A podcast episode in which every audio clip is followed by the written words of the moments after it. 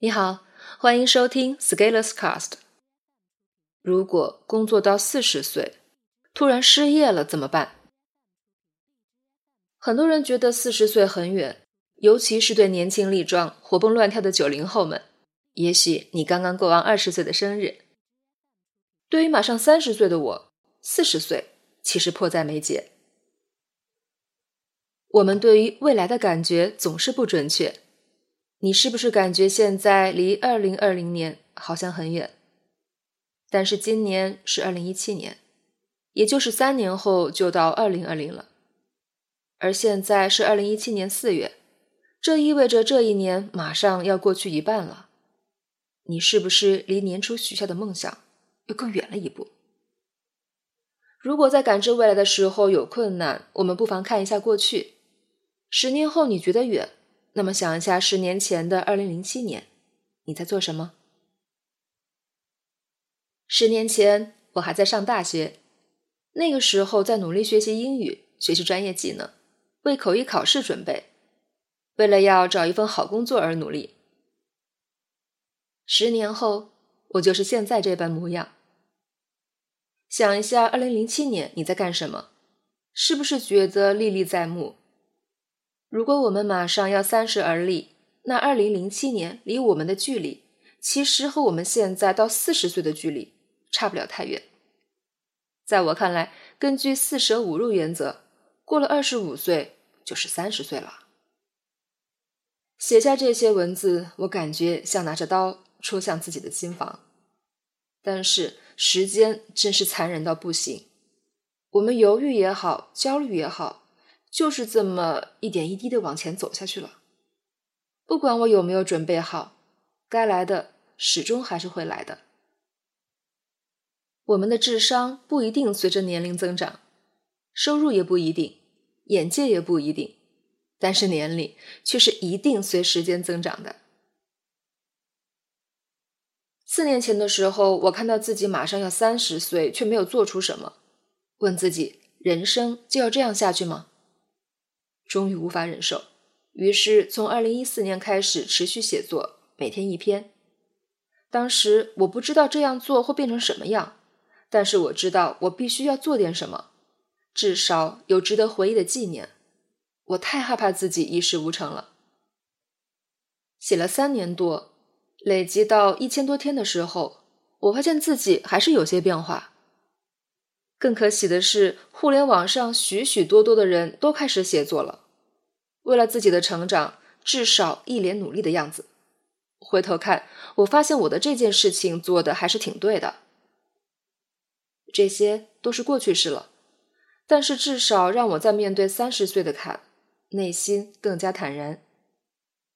当我为完成一场考试舒了一口气的时候，我发现一道新的年龄门槛摆在了我的面前。我竟然开始想，我在四十岁会过上什么样的生活？这样又很压抑了，因为我不知道我在十年后会是什么样子的。于是，我开始一个变量一个变量的翻转，开始思考到了四十岁会是什么样的场景。首先想到的问题就是，如果工作到四十岁，突然失业了怎么办？想到这个。菊花一紧，我好像没有考虑过这个问题。我总是感觉自己的技能是可以通行无阻、驰骋江湖的。但是如果未来十年的社会变迁让我们赖以依靠的手段也变得无效，那我们用什么来维持基本的生存？假使有一天我们引以为豪的硬技能也不再硬了，我们要怎么办？在四十岁的某一天，你走在大街上。需要有一份生存的工作，那去干体力活吗？肯定搞不过年轻人。那拼资源吗？你的积累有没有真价值？于是倒逼下来，我会发现自己现在仍然需要做很多的事情。在思考四十岁的生活的时候，其实我们是在用一个十年以上的时间跨度在思考。记得一千天持续行动计划吗？当我们把三年的跨度用持续行动走完以后，自然而然就能看到十年甚至更多了。我想，这也是为什么我在思考四十岁的生活的原因。三年计划完成，剩下就是十年了。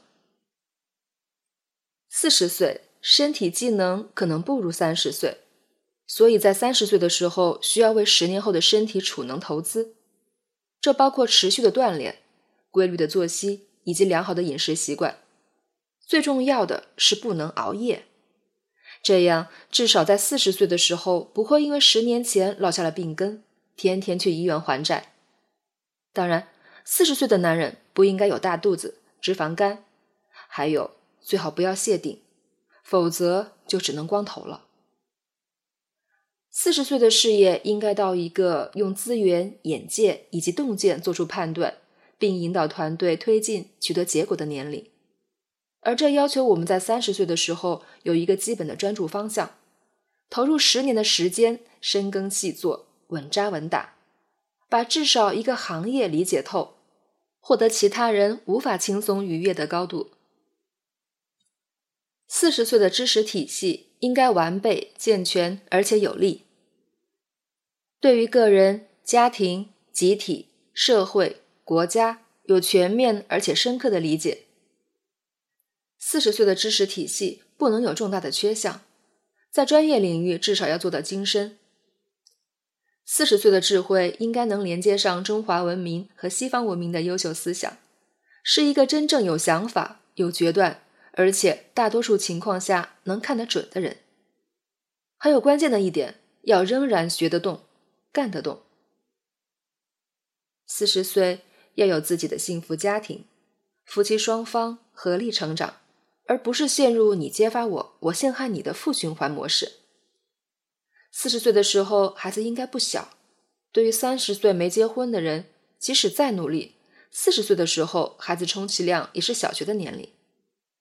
四十岁的时候，至少要不陷入比孩子的无端焦虑中，至少不能在年轻的时候被知识服务商收割，等有了孩子被教育培训机构收割，那样太惨了。四十岁要有自己的资产结构，要有风险防控体系和灵活的机动能力。这些资产结构的建立，其实要从三十岁就开始。先建立结构，再慢慢填充，利用时间的复利能力慢慢长大，对抗通货膨胀。四十岁的时候，肩上都有不少的负担，上有老下有小，要有系统化抵抗风险的能力。这样，在不管发生什么事情的时候，都能够把冲击小。到四十岁的时候，房贷应该不是个事儿，央行印钱的速度一定会比博尔特跑得还要快。四十岁应该有更多的自由，而不是更多的限制或者没办法。这包括心智的自由、时间的自由、财务的自由、身体的自由。我相信。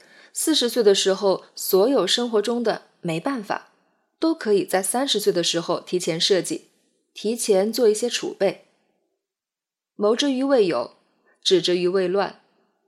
我们要用十年的时间做好一份答卷，而如果前十年没有注意的话，十年后大概只有坐着在黑夜里哭。